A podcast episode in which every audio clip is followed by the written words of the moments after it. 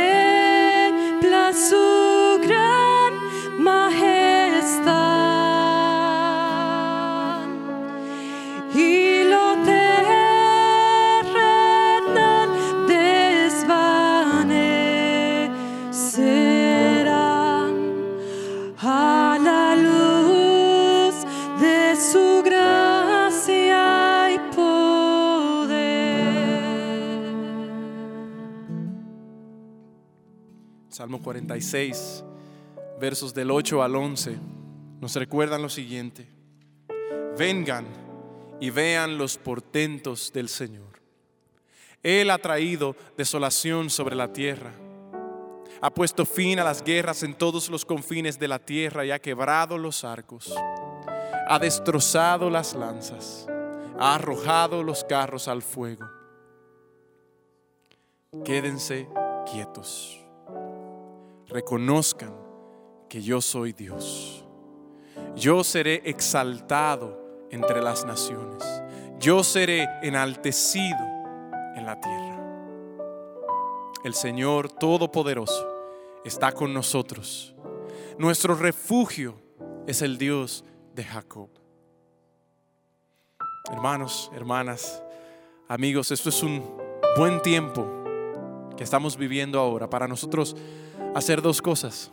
No olvidarnos, no olvidarnos de que Dios es soberano aún. De que Dios nunca ha cedido su trono. Y si bien es cierto, nosotros podemos experimentar incertidumbre, Dios nunca experimenta incertidumbre. Porque Dios conoce todas las cosas. Y todo lo que ocurre de alguna u otra forma contribuye al avance de su plan de redimir todas las cosas en Cristo Jesús.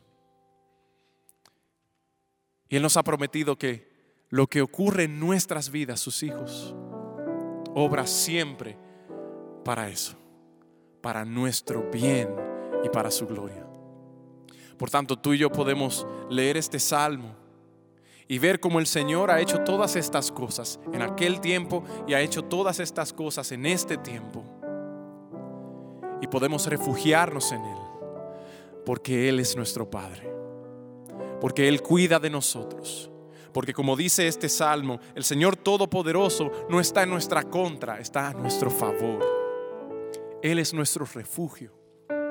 Él es el Dios de Jacob y Él es nuestro Dios. Él nunca ha perdido una batalla. Él nunca ha estado lejos de nosotros. Vengamos a Él. Es un tiempo de buscar su rostro, de derramar nuestros corazones delante de Él y de estar quietos. Estar quietos y saber que Él es Dios. Que el Señor nos conceda esta paz que sobrepasa todo entendimiento. Sabemos que tú eres Dios y nos alegramos con que tú eres Dios y no nosotros. Tus planes y tu sabiduría y pensamientos no son los nuestros. Y eso es bueno. Así que nosotros ahora te cantamos, reconociendo quién tú eres y quiénes somos nosotros en Cristo Jesús. Clamamos, Abba Padre.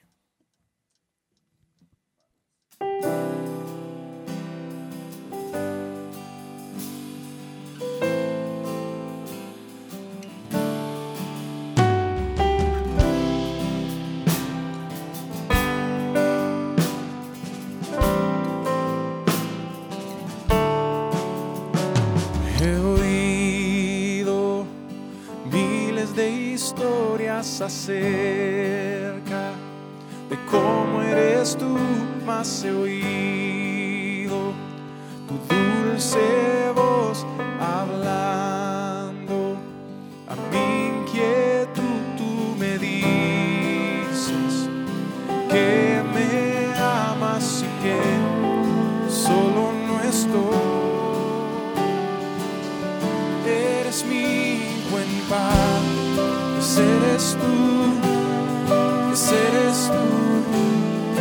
eres tú y soy amado por ti.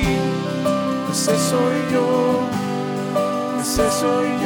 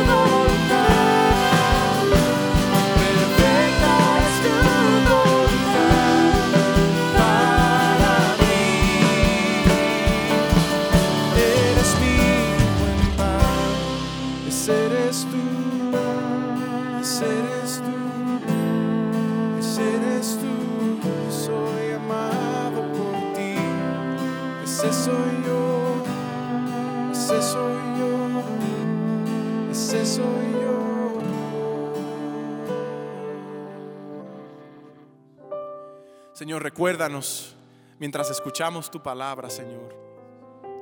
Recuérdanos quién tú eres.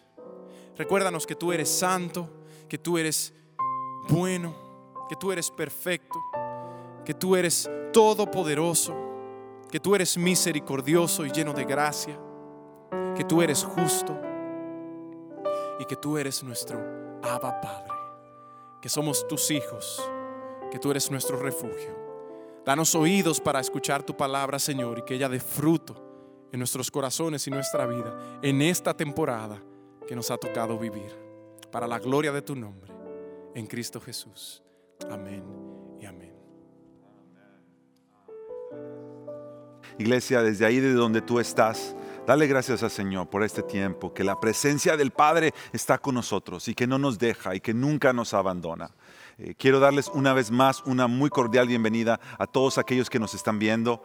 Bienvenidos sean todos a este servicio dominical. Mi nombre es Sergio Villanueva y sirvo como uno de los pastores aquí en la Iglesia del Pueblo y de verdad que me da ah, un gozo poder saber que aún en medio de todas las necesidades, que estamos pasando, en medio de toda la escasez, en medio de todas las faltas y todas las ah, privaciones que estamos experimentando en este tiempo, que a través de este medio podemos adorar juntos al Señor. Yo sé que no es lo ideal, porque la iglesia de Dios ha sido llamada para adorar a Dios juntos y no es lo mismo. Pero considerando todas las cosas que estamos viviendo, esta es una bendición. Esta es una bendición.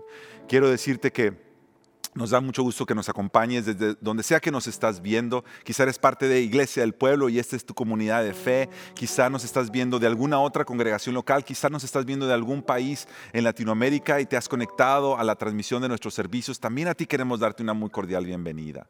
Y queremos decirte que en Iglesia del Pueblo nos reunimos uh, el equipo pastoral para orar todos los martes. Eh, antes de todo este tiempo de cuarentena nos reuníamos para orar aquí en las instalaciones de la iglesia pero ahora que estamos pasando por esta cuarentena y que no estamos reuniéndonos en las oficinas, lo hacemos, lo hacemos online, lo hacemos en línea, lo hacemos por Zoom y nos reunimos y oramos por cada una de las necesidades que se presentan en nuestra iglesia, en el servicio eh, en español, pero también en los servicios en inglés. Y, si tú tienes necesidad, quisiéramos invitarte a que la compartas con nosotros. y una manera muy sencilla de hacerlo es mandando la palabra orar mandar un mensaje de texto con la palabra orar. Simplemente pon la palabra orar al 630-260-1600 y entonces ahí puedes poner tu petición de oración, puedes dejarnos tus datos y decir quién eres, tu nombre, qué es aquella carga que tú tienes en tu corazón y por la cual quieres que nosotros oremos por ti y que oremos contigo. También estas necesidades o peticiones pueden ser anónimas, así que no tienes que sentirte obligado, obligada a poner tus datos ahí, pero quisiéramos saber de dónde vienen estas necesidades. Esto es este número telefónico si tú estás en los Estados Unidos.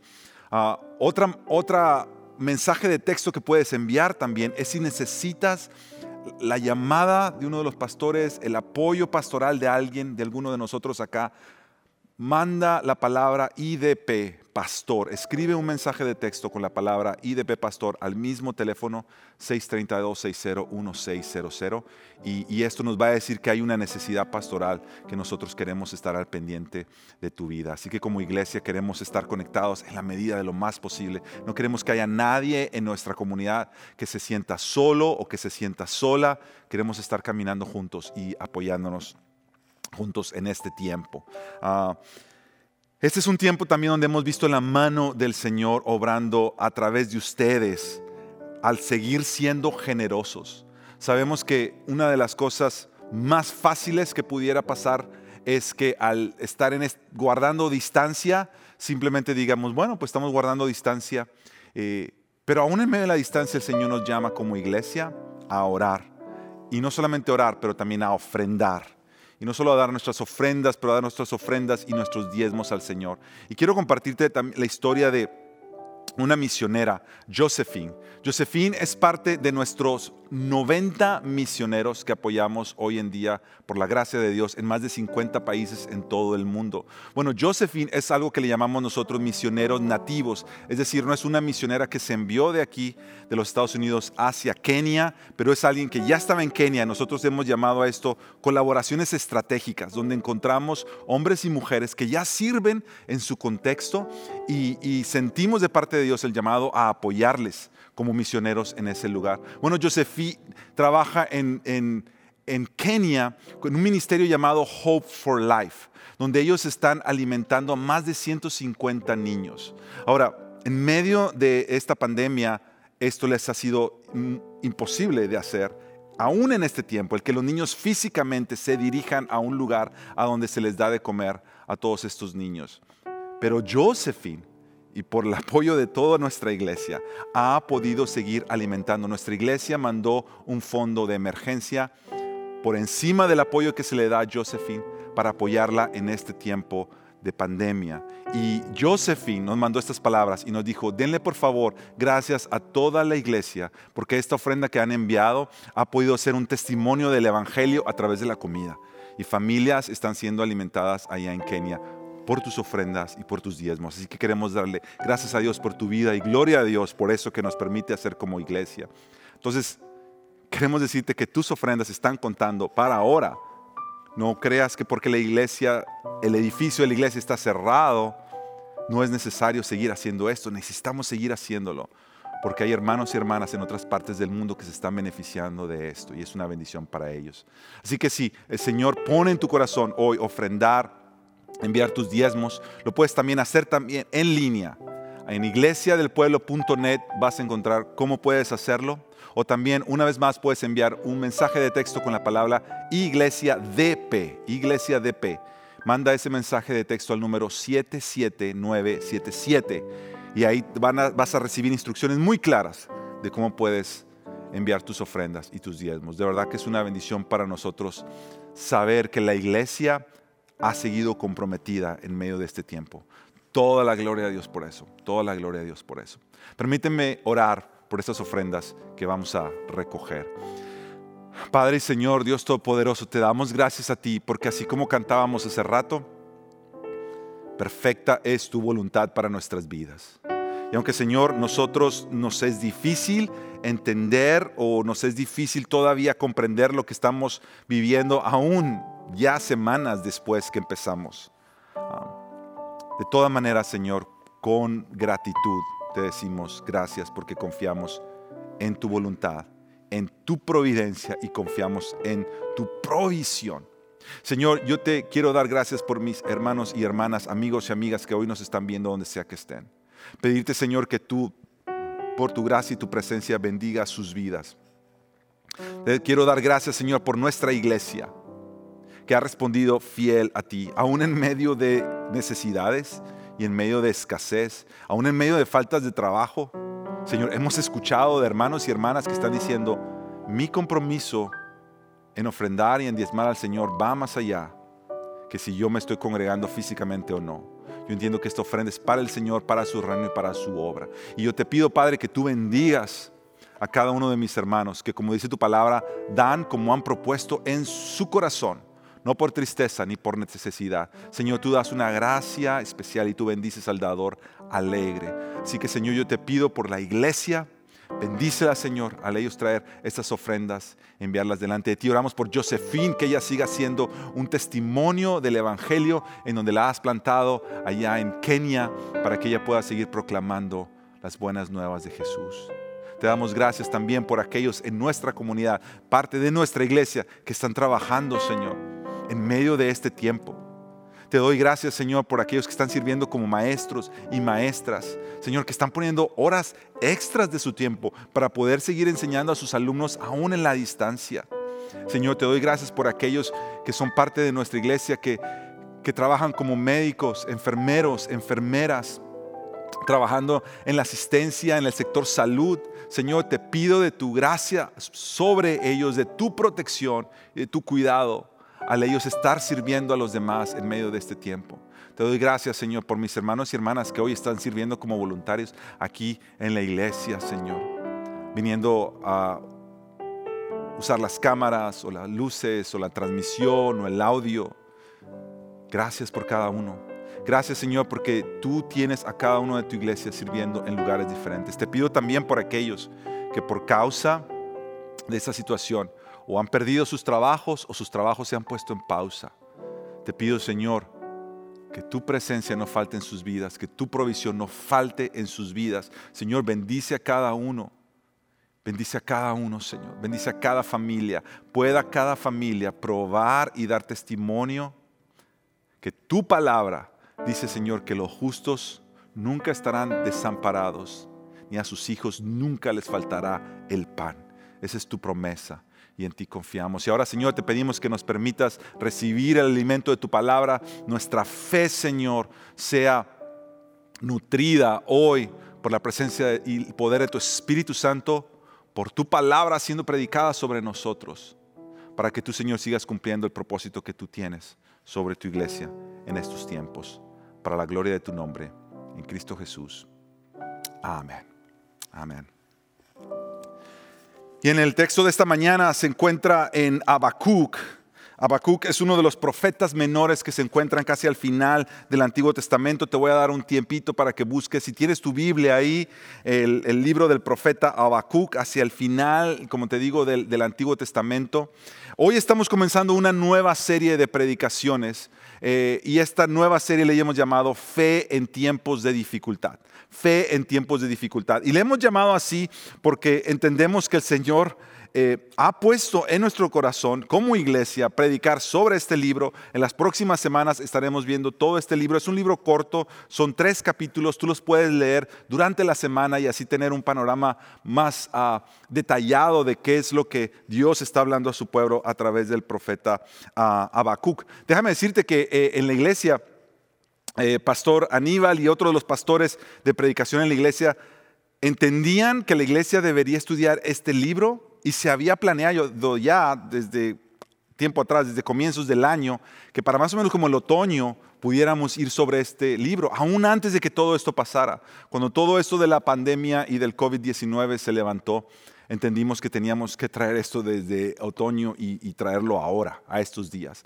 Es un libro que yo sé y estoy seguro que va a hablar a tu vida y, y que el Señor va a usar las palabras de, esta, de, esta, de este libro del profeta Habacuc para para bendecirte, para hablarle, para seguirnos formando, para seguir cumpliendo su propósito en nuestras vidas.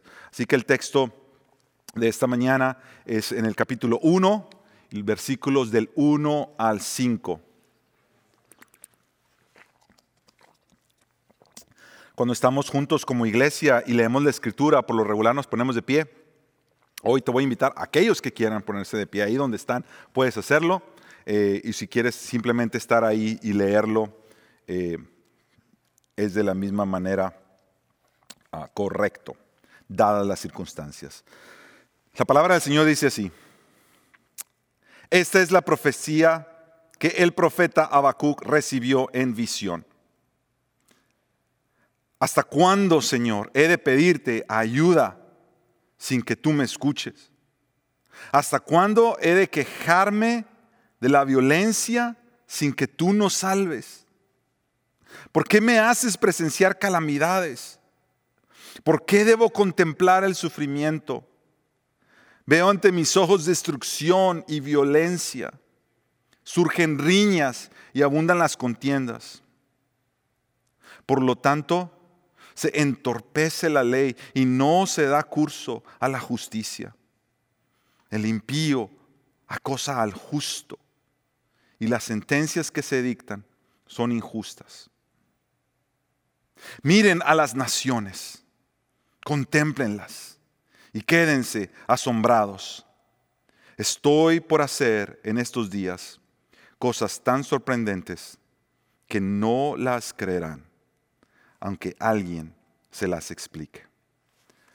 Esta es la palabra del Señor. Permítame orar una vez más. Señor, una vez más venimos a ti pero ahora venimos pidiendo, Señor, que tú ilumines los ojos de nuestra mente y de nuestro corazón, para que tu palabra, Señor, hable de la manera que tú deseas que hable hoy, para que produzca fruto en nosotros, Señor, y sigas transformándonos para la gloria de tu nombre, en Cristo Jesús. Amén. Al nosotros comenzar esta serie de predicaciones, el libro de Habacuc nos Primero queremos preguntarnos quién era Habacuc, en medio de qué contexto Habacuc está escribiendo esta profecía. Y Habacuc es, como decíamos hace rato ya, uno de los profetas menores. De hecho, no sabemos mucho acerca de la vida de Habacuc, porque Habacuc inmediatamente nos presenta su libro con la profecía y la palabra de Dios. Habacuc está escrito de manera como un diálogo. Es Habacuc trayendo estas necesidades y conflictos, y no solamente conflictos internos, pero aún hasta quejas. Quizá en alguno de tus Biblias, si tu, tu, Biblia tiene títulos, esos títulos no vienen en la escritura, pero a veces se ponen ahí como referencia de qué es lo que estamos leyendo. Y quizá lo que está leyendo puede decir primera queja de Habacuc. Y después Dios le responde a Habacuc en medio de su queja. Después segunda queja de Habacuc. Dios le responde en medio de esa queja. Y después el capítulo 3, una oración que Habacuc hace. De hecho, nosotros nunca vemos a Habacuc hablándole al pueblo de Dios. Más bien lo que Dios le dice es, cuando tú has recibido esta profecía, escríbela para que después los que la lean puedan entenderla. Y algunas traducciones dicen, y puedan, puedan correr con ella. Es decir, sepan que esta palabra de Dios es necesaria ser conocida con urgencia en medio de este tiempo. Así que Habacuc está observando cómo el pueblo de Dios no solamente se ha apartado de Dios, cómo se han vuelto idólatras, violentos los unos con los otros y pareciera que Dios no está haciendo nada. De hecho, la primera queja de Habacuc es esa, Señor, ¿dónde, ¿dónde estás? Parece que no estás haciendo nada. Y en medio de toda esta violencia y en medio de toda esta injusticia que Habacuc está presenciando y él está bien, viendo con sus ojos y se siente impotente ante lo que está sucediendo, una, un clamor se levanta dentro de él. Y ese clamor es, Señor, ¿dónde estás? Señor, ¿dónde estás? Eso es lo que está pasando. Ahora, Dios va a obrar y Dios se va a mover. Y es precisamente eso lo que nos va a llevar a tomar este viaje en Habacuc por las próximas semanas. ¿Cómo es que Dios recibe todas estas observaciones o todas estas quejas de Habacuc? ¿Y qué es lo que Dios está planeando hacer con el pueblo de Dios a través de este tiempo? Esta mañana yo quiero ir al texto y estos cinco versículos y traer cinco verdades de Dios para nuestra vida, para tu vida y para mi vida. Cinco verdades que podemos encontrar en estos cinco versículos. La primera verdad la encontramos en el versículo 2. Déjame leer una vez más el versículo 2. ¿Hasta cuándo, Señor, he de pedirte ayuda sin que tú me escuches? Mira, Mira si no es queja, que, que, que, está diciendo, Señor, ¿hasta cuándo voy a seguirte pidiendo sin que tú me escuches? Esa frase, sin que tú me escuches, está implicando que Habacuc no cree que Dios le está prestando atención a lo que él está diciendo. Es decir, Señor, tú no me estás escuchando lo que yo te estoy pidiendo. ¿Hasta cuándo he de quejarme de la violencia sin que tú nos salves? Lo que Habacuc está diciendo aquí es, Señor, parece que esto a ti o no te importa o no nos estás escuchando o simplemente no quieres hacer nada por nuestra situación.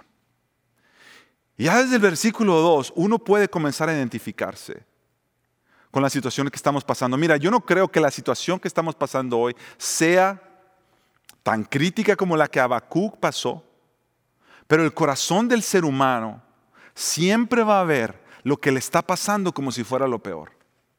Como si fuera lo peor. Es decir, yo estoy seguro que el año pasado, en el 2019, tú tuviste problemas más grandes y enfrentaste luchas más difíciles que las que estás enfrentando ahorita a comienzos del 2020 y sin embargo creías que cuando te estaba pasando eso era lo peor. Y ahora te está pasando eso, nos está pasando a todos juntos, el distanciamiento social, el no tener trabajo, el no podernos juntar, el no poder ir a visitar a, la familia que amas, abrazarles y sentimos que esto es lo peor.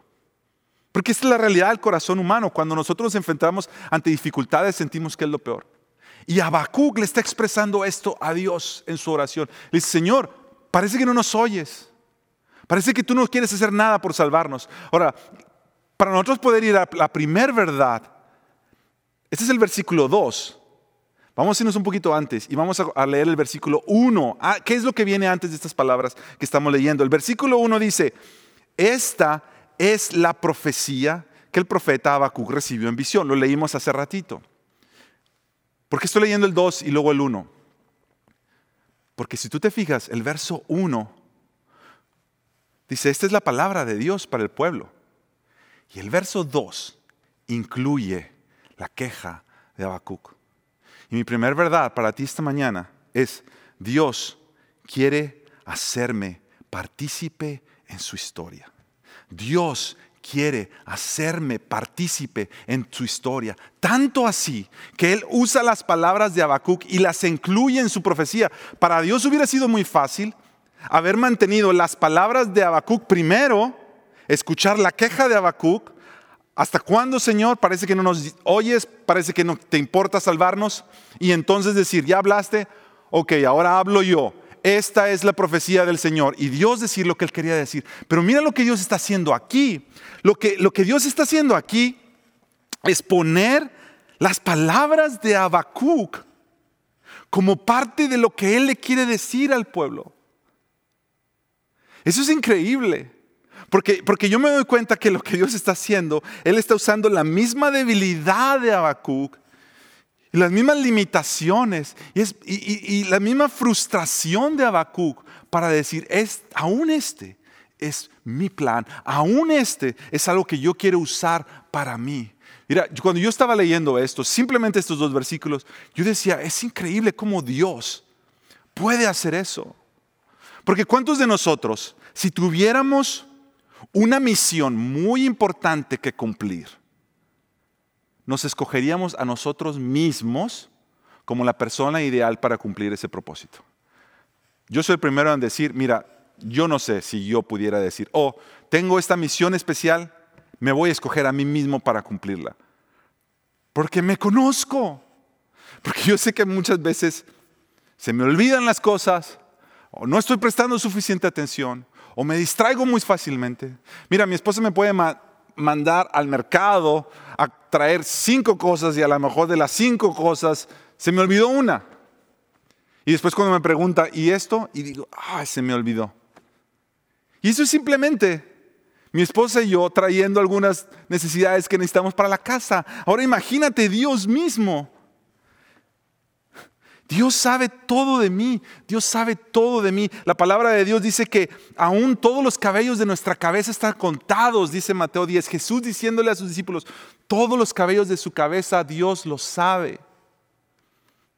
El Salmo 139, el rey David dice, aún ni siquiera está la palabra en mi boca y tú ya la conoces. Dios sabe todo de ti.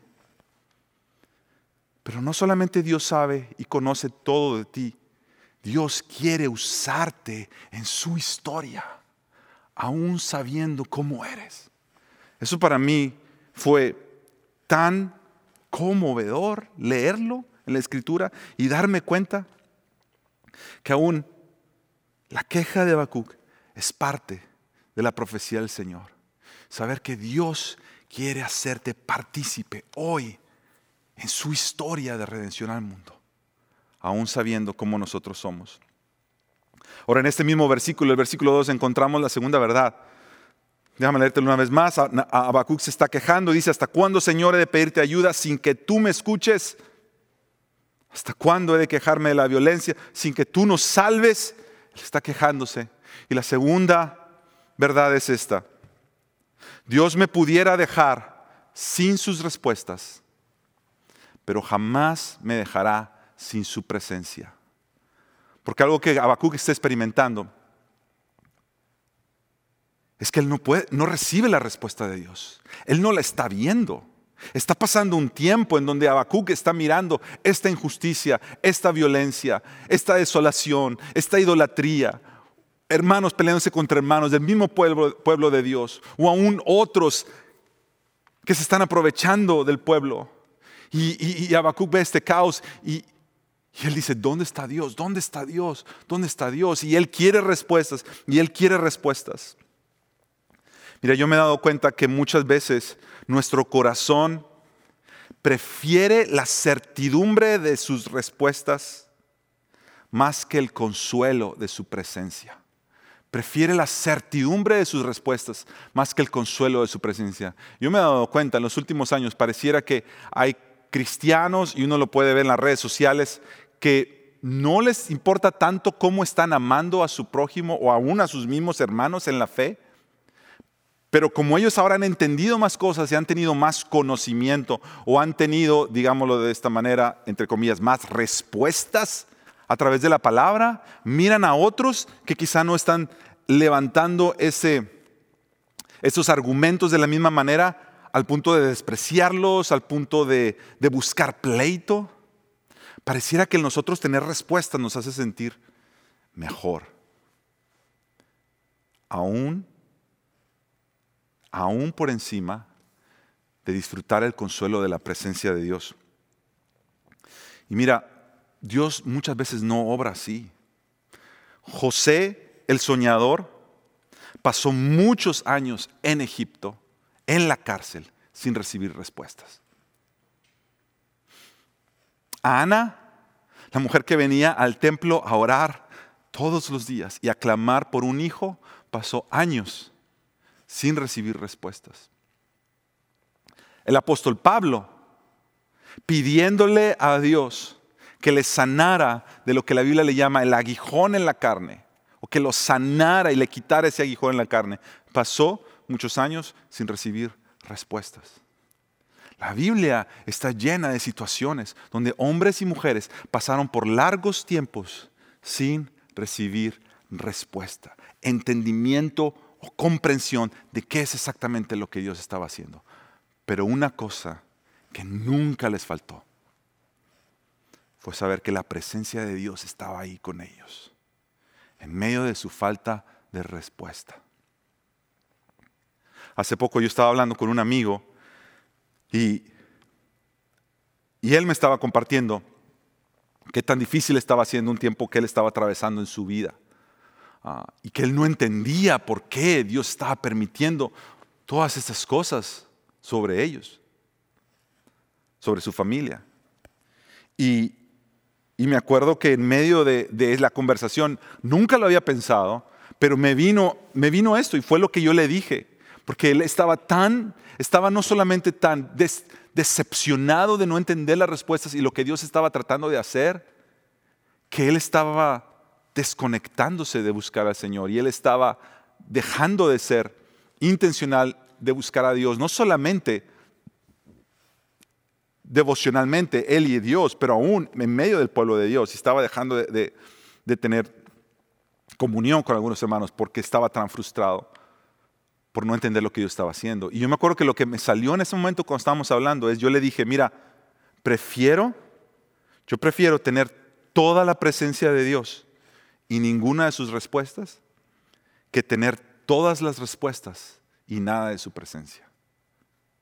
Y, y me acuerdo que hasta cuando se lo dije, le dije, uy, déjame escribir eso porque está bueno. Y me acuerdo que saqué una notita y le escribí, porque yo sé que fue algo que el Espíritu Santo puso en ese momento. Yo no lo había pensado, no lo había meditado. En ese momento salió. Y cuando salió y lo expresé, yo mismo dije, eso es verdad.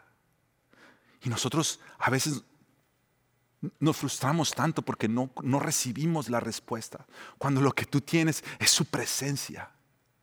Y eso, como Pablo lo dijo, cuando Dios finalmente le dice, no te voy a quitar eso que me estás pidiendo, ese aguijón en la carne, no te lo voy a quitar, cuando finalmente Dios le responde eso,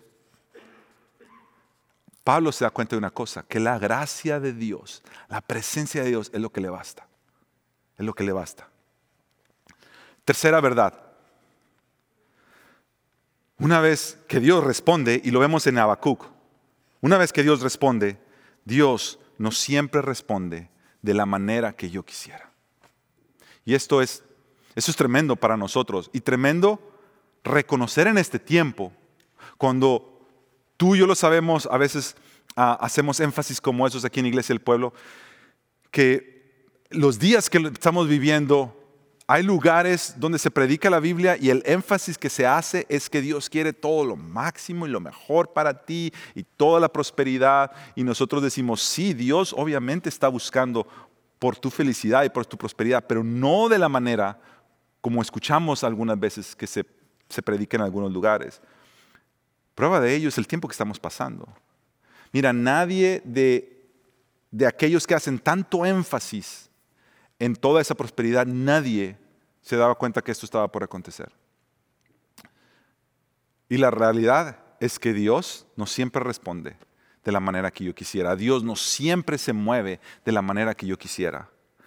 Estos cinco versículos que leímos hoy en Habacuc, los primeros cuatro o más bien los 2, 3 y 4, porque el primero es Dios diciendo, esta es la profecía de Dios, los versículos 2, 3 y 4 es Habacuc hablando, es Habacuc hablando y desahogándose con Dios y trayendo su queja, y el 5 es Dios entonces respondiendo. Déjame leerte lo que dice el 5 una vez más. En el 5 es Dios hablando, y lo que Dios dice en el versículo 5 es esto, miren a las naciones, contémplenlas Miren las naciones a su alrededor, contémplenlas y quédense asombrados. Y Dios dice eso, estoy por hacer en estos días cosas tan sorprendentes que no las creerán aunque alguien se las explique. Mira, yo he escuchado que gente ha usado este versículo para decir, Dios va a hacer cosas tan poderosas sobre tu vida que tú no te las esperas porque Él va a abrir puertas y te va a dar favor y gracia. Y yo he escuchado este versículo siendo aplicado en, en que Dios- las cosas sorprendentes que van a hacer- va a hacer Dios, que tú no te las esperas, son cosas buenas. Pero el contexto de donde este versículo sale es todo lo contrario. La razón por la cual Dios le está diciendo, voy a hacer cosas que los van a dejar sorprendidos y asombrados, es porque Dios en el versículo 6 les va a decir, estoy incitando a los caldeos. Los caldeos eran los babilonios.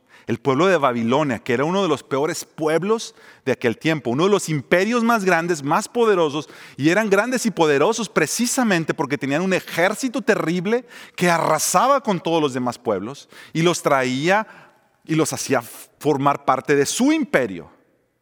Y lo que Dios está diciendo, después de que Habacuc se está quejando, Dios le dice, mira, miren las naciones y quédense asombrados porque yo voy a hacer algo que si yo se los cuento, no lo van a creer.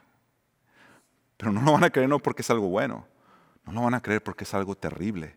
Y Dios dice, estoy incitando a los caldeos, a los babilonios, ese pueblo despiadado e impetuoso que recorre toda la tierra. Y luego el versículo 9 comienza así, dice, ellos vienen en son de violencia. Prácticamente lo que, lo que Dios le está diciendo a Habacuc es, mira, prepárense. Yo he, estado, yo he estado oyendo todas las quejas, todas las oraciones, todo el clamor. Y yo no estoy ajeno a eso. Y yo voy a obrar. Pero la manera en que yo voy a obrar no es la manera que tú crees que yo voy a obrar. Yo voy a obrar de una manera que no te la esperas. Y Dios permite, y ese es el mensaje de Habacuc, que el pueblo de Babilonia va a venir y va a arrasar con el pueblo de Dios. La Biblia nos está diciendo que Dios está, está permitiendo que el pueblo de Dios pase aún por un tiempo más duro que el que Habacuc mismo está viendo. Y Dios lo va a hacer para cumplir sus propósitos. Mira, nuestro mensaje de hoy, en medio de esta serie de fe en tiempos de dificultad, este primer mensaje se llama fe y confianza. Todo el libro de Habacuc es un libro de fe. Hoy, el mensaje es sobre la confianza. ¿Puedo confiar yo en Dios? Yo tengo estas preguntas para ti.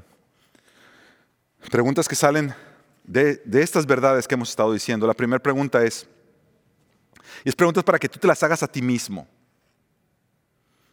Pregúntate esto a ti mismo, a ti misma.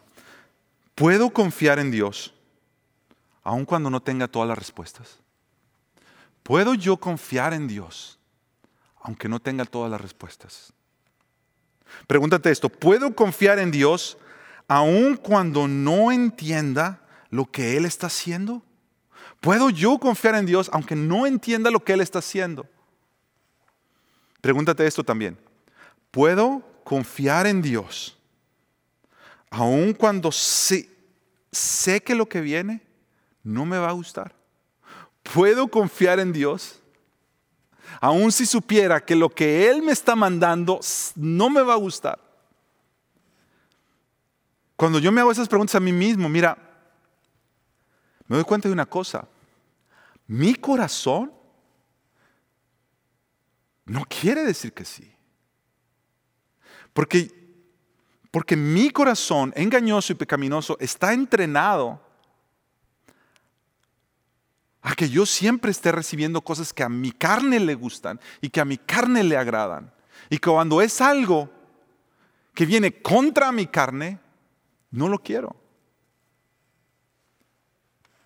Y muchas veces lo que Dios hace es que Él no puede tomarse el tiempo de explicarnos y darnos las respuestas, porque aunque nos las diera, no las entendemos. Yo muchas veces he dicho esta este ilustración y la quiero contar una vez más.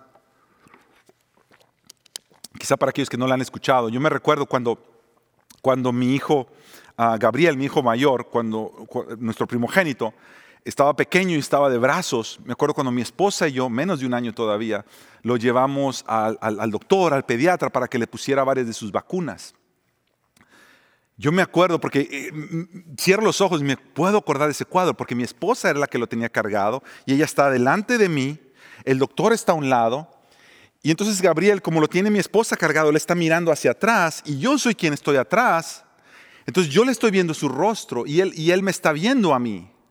Y yo me recuerdo exactamente el rostro transformársele cuando el doctor le mete la vacuna. Y cuando él siente el dolor llegando a él, me acuerdo su mirada cambiar de ser una mirada tierna a una mirada de asombro, de susto y luego una mirada de decepción y casi casi de traición. Yo me acuerdo que yo veía a mi hijo y yo me sentí tan mal porque es como que mi hijo me, decía con su mirada, ¿cómo es posible que estés permitiendo que este hombre que ni conozco me esté haciendo este daño que no quiero?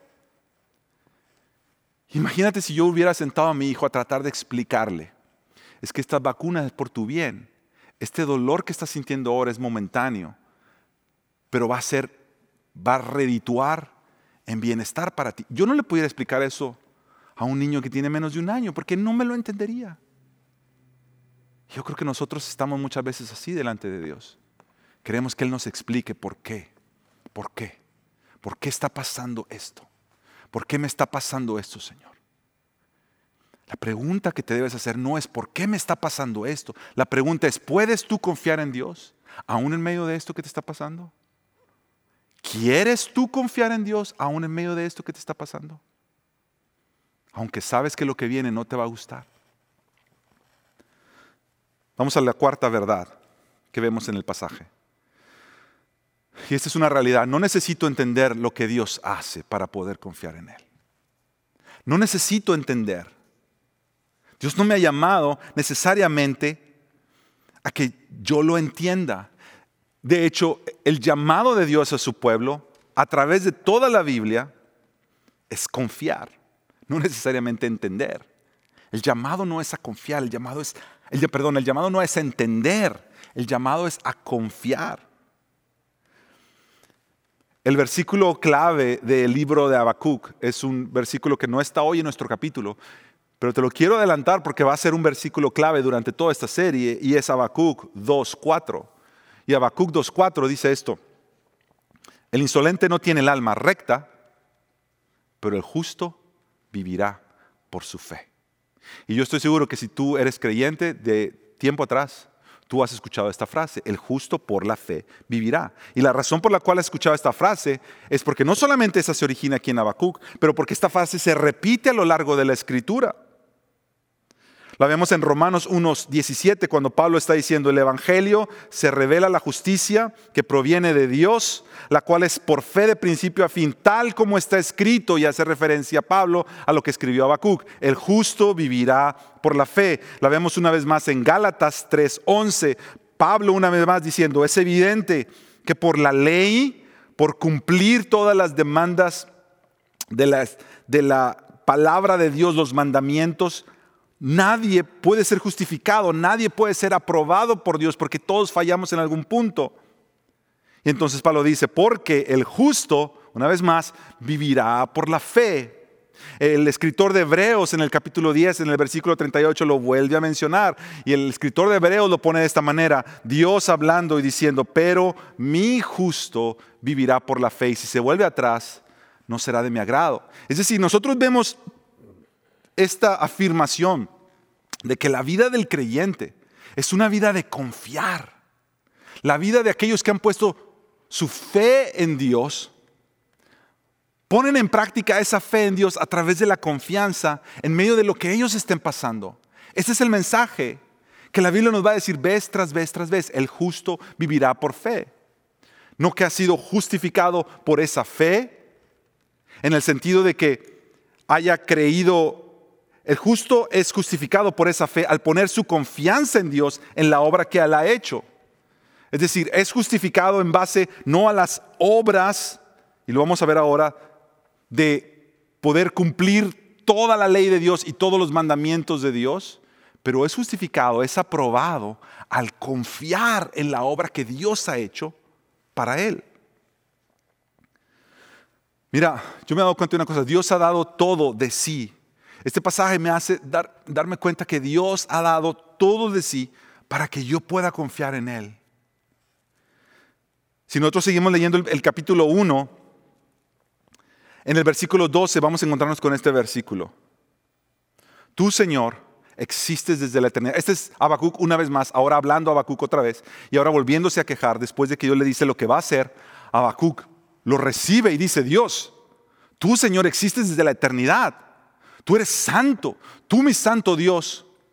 Y dice esto, eres inmortal. Ahora, esta, esta frase que la nueva versión internacional traduce como eres inmortal, es muy interesante porque si tú miras lo que dice la, la, Biblia de las Américas, la nueva Biblia de las Américas lo pone de esta manera. No eres tú desde la eternidad, oh Señor, Dios mío, Santo mío, no moriremos. Lo que la nueva versión internacional traduce como tú eres inmortal, esta versión traduce como tú no nos dejarás morir. Y la nueva traducción viviente lo traduce de esta manera, oh Señor mi Dios, Santo mío, tú que eres eterno no puede ser que estés planeando acabar con nosotros. No puede ser que tú permitas que nos muramos. Y tú dices, ¿por qué cada una de estas versiones pareciera que está traduciendo diferente? Porque en, el original, cuando tú estás leyendo y Habacuc dice, Señor, pero tú eres Dios, tú eres santo, y solamente viene la palabra morir. La palabra es muth, morir. En el hebreo, Habacuc está diciendo, Señor, tú eres eterno, tú eres santo, morir. Entonces algunos traductores dijeron, morir. Lo que él está diciendo es que tú no vas a morir, Señor. Otros lo tradujeron como diciendo, no dejes que nosotros muramos. Y otros lo tradujeron, Señor, yo estoy seguro que tú no nos vas a dejar morir. Y tú dices, bueno, ¿cuál de las tres? Yo te diría las tres. Porque al traer esa palabra morir, tú dices, si Dios es inmortal, Él no va a permitir que su pueblo muera. Ahora, esto me lleva a la última verdad. Y es esta. Si el Dios inmortal decidió venir a morir para salvarme, yo puedo confiar plenamente en Él. Porque mira lo que está pasando. Cuando Habacuc en el versículo 12 está mencionando esto, le está diciendo, Señor, tú eres santo, tú eres Dios, tú eres inmortal. Esta afirmación que Habacuc está levantando, él está haciendo eco hacia un evento que va a suceder en el futuro. Cuando Cristo Jesús, el mejor Habacuc, va a venir a esta tierra. Y él también va a observar la ciudad así como Habacuc la observó.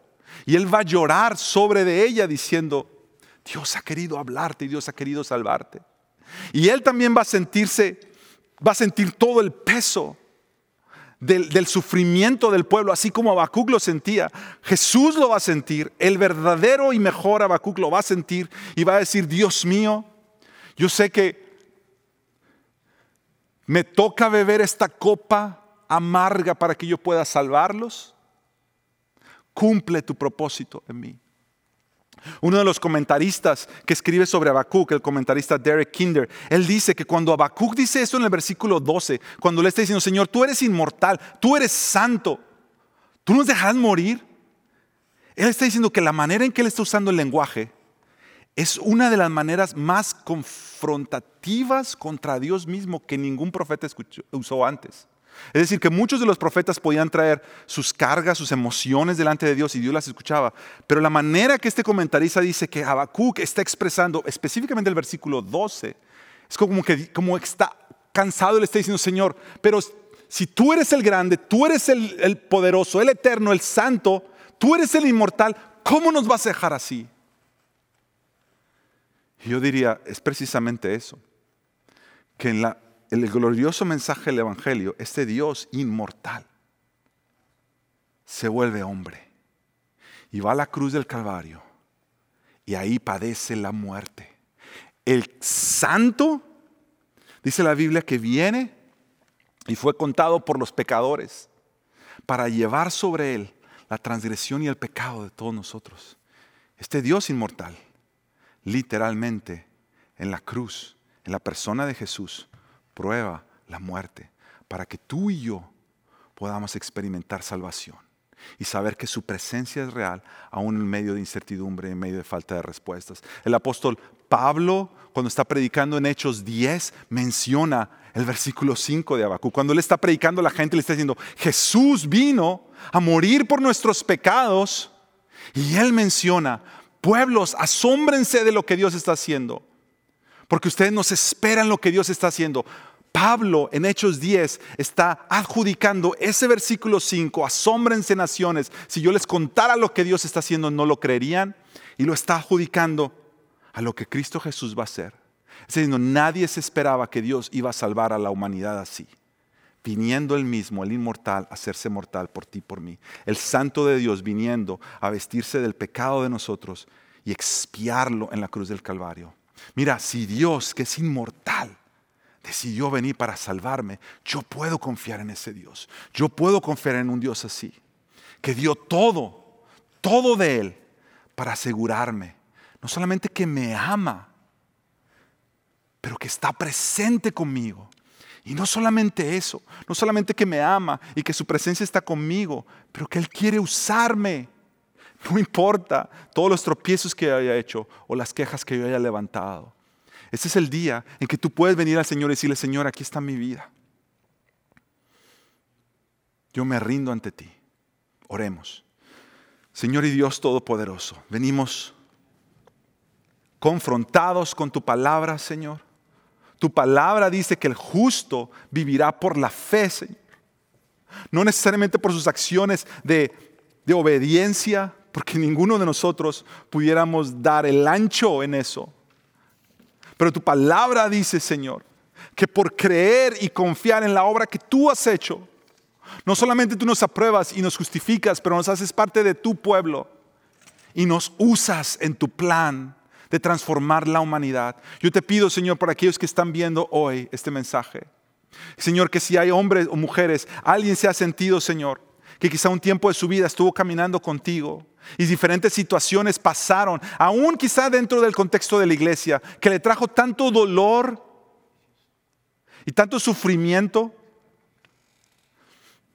Y la pregunta ha sido, ¿por qué? ¿Por qué? ¿Por qué Dios permitió eso? Permite hoy, Señor, que mi amigo, que mi amiga, que mi hermano mi hermana se pueda hacer la pregunta, ¿puedo yo confiar en un Dios que yo no entienda lo que Él está haciendo? ¿Puedo yo confiar en un Dios que aún sé que va a usar cosas que no me gustan para mi propio bien. ¿Puedo confiar en un Dios? Y la respuesta es, yo puedo confiar ciertamente en un Dios que siendo inmortal vino a morir para amarme y para salvarme. Amén.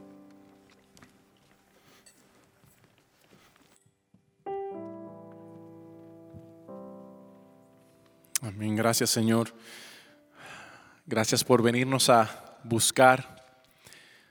Y porque ya has hecho eso, el apóstol Pablo nos recuerda, si Él ya ha hecho lo más grande, si Él ya ha dado a su Hijo unigénito, ¿cómo no nos dará juntamente con Él todas las cosas? Así que nos podemos acercar a Él, refugiarnos en Él, aún en medio de la tempestad, porque Él nos ha dado a Cristo Jesús y Él es nuestro deleite y nuestro gozo.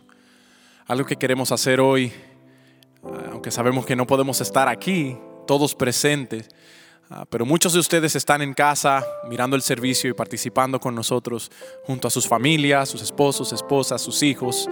Ah, y algunos de ustedes quizás están a solas y nosotros queremos unirnos a ustedes en este momento. Queremos pasar solo un minuto orando los unos por los otros para que el Señor haga eso que acabamos de escuchar una realidad en nuestros corazones y nuestras vidas.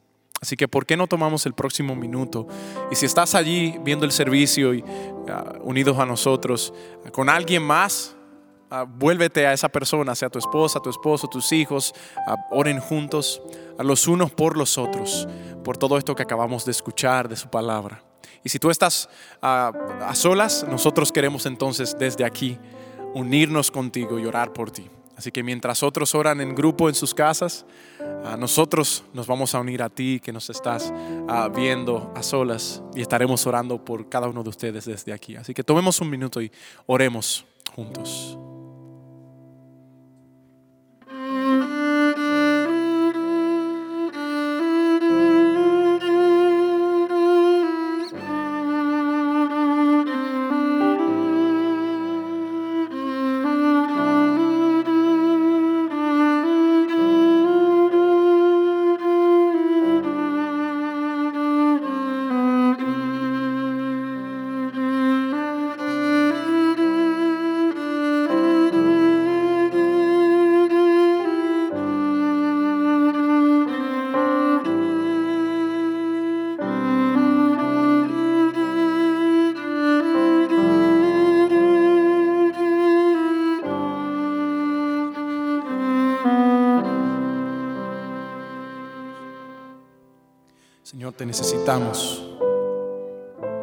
Necesitamos tu socorro, necesitamos tu ayuda.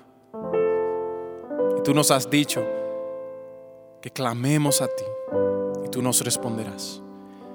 Y Señor, te necesitamos para tener fe, para tener confianza en quien tú eres y en tus promesas hacia nosotros, tus hijos. Y Señor, necesitamos pronunciar las palabras que vamos a cantar y escucharlas, Señor, al cantarlas. Porque nuestra alma necesita recordar que nosotros necesitamos esperar en el Señor, con expectativa, con esperanza, sabiendo que no todo está perdido, pero que el Dios de Jacob es nuestro refugio y hacia Él corremos. Esperamos en ti, Señor.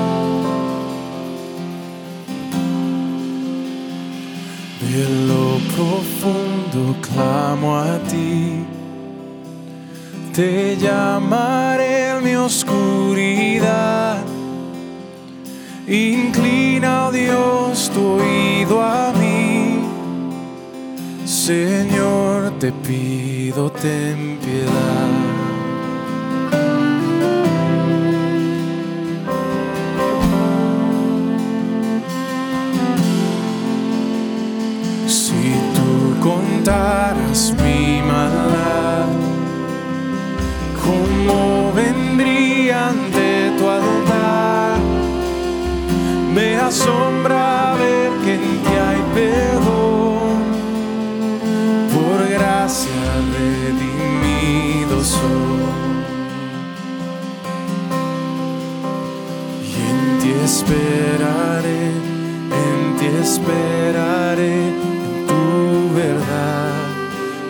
descansaré.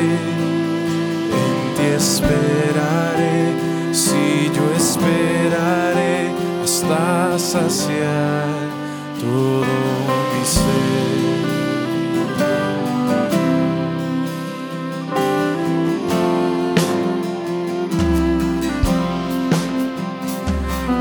Tu esperanza solo en Dios y en su poder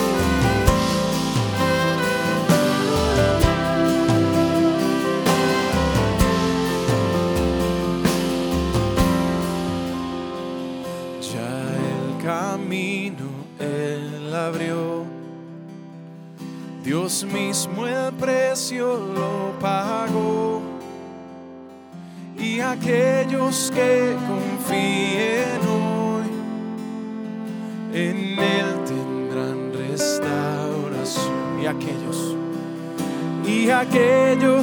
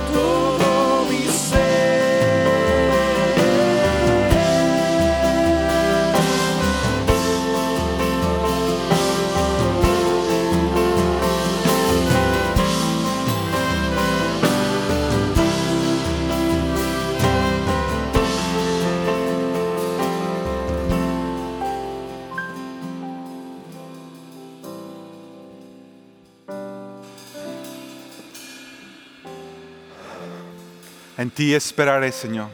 En ti esperaré. Tu amor, en tu gracia, en tu misericordia. Iglesia, es nuestra oración que tú camines aún en medio de estos tiempos de incertidumbre, confiado, confiada en que el nombre del Señor está con nosotros.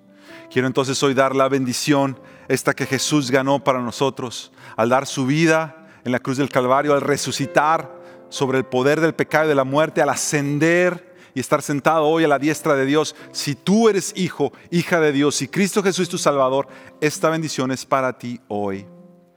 Y quiero volver a leer versículos del Salmo 46 que Jonathan leyó hace rato. Dejemos que esta sea la bendición que nos deje correr toda esta semana nuestras vidas expresadas en Él y viviendo para Él.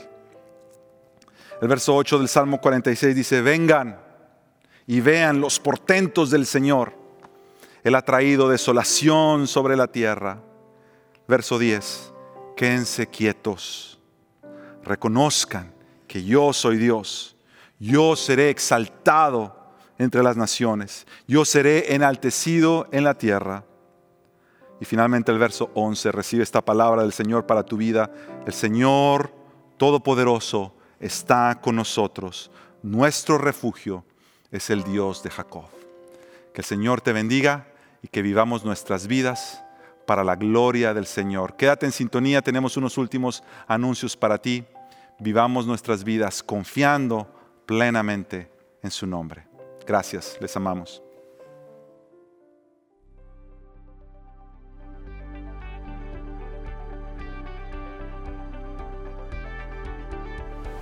Gracias por acompañarnos en este tiempo de adoración. Nosotros como iglesia queremos estar pendientes de tus necesidades y queremos saber cómo podemos orar por ti. Si tienes alguna necesidad pastoral, te animamos a que mandes el mensaje de texto con la palabra IDP Pastor al 630-260-1600. O si necesitas oración, mande el mensaje de texto con la palabra orar al 630-260-1600. Nuestro equipo te estará contactando a la mayor brevedad posible. Con las muchas precauciones de seguridad que han sido implementadas y que debemos tomar en estos momentos, las oportunidades de servir localmente uno a uno ha sido la mejor manera de ayudar a nuestra comunidad. Otra manera en la que podemos ser la iglesia y servir a otros durante este tiempo es a través de nuestro portal, donde puedes ofrecer ayuda o pedir ayuda. Si tú tienes necesidades o si conoces de alguien que tiene necesidades, puedes compartirlo ahí visitando nuestra página web iglesiadelpueblo.net para más información. Eso es todo por hoy. Gracias por acompañarnos en este tiempo. Sigamos mostrando el amor de Cristo los unos a los otros. Los amamos.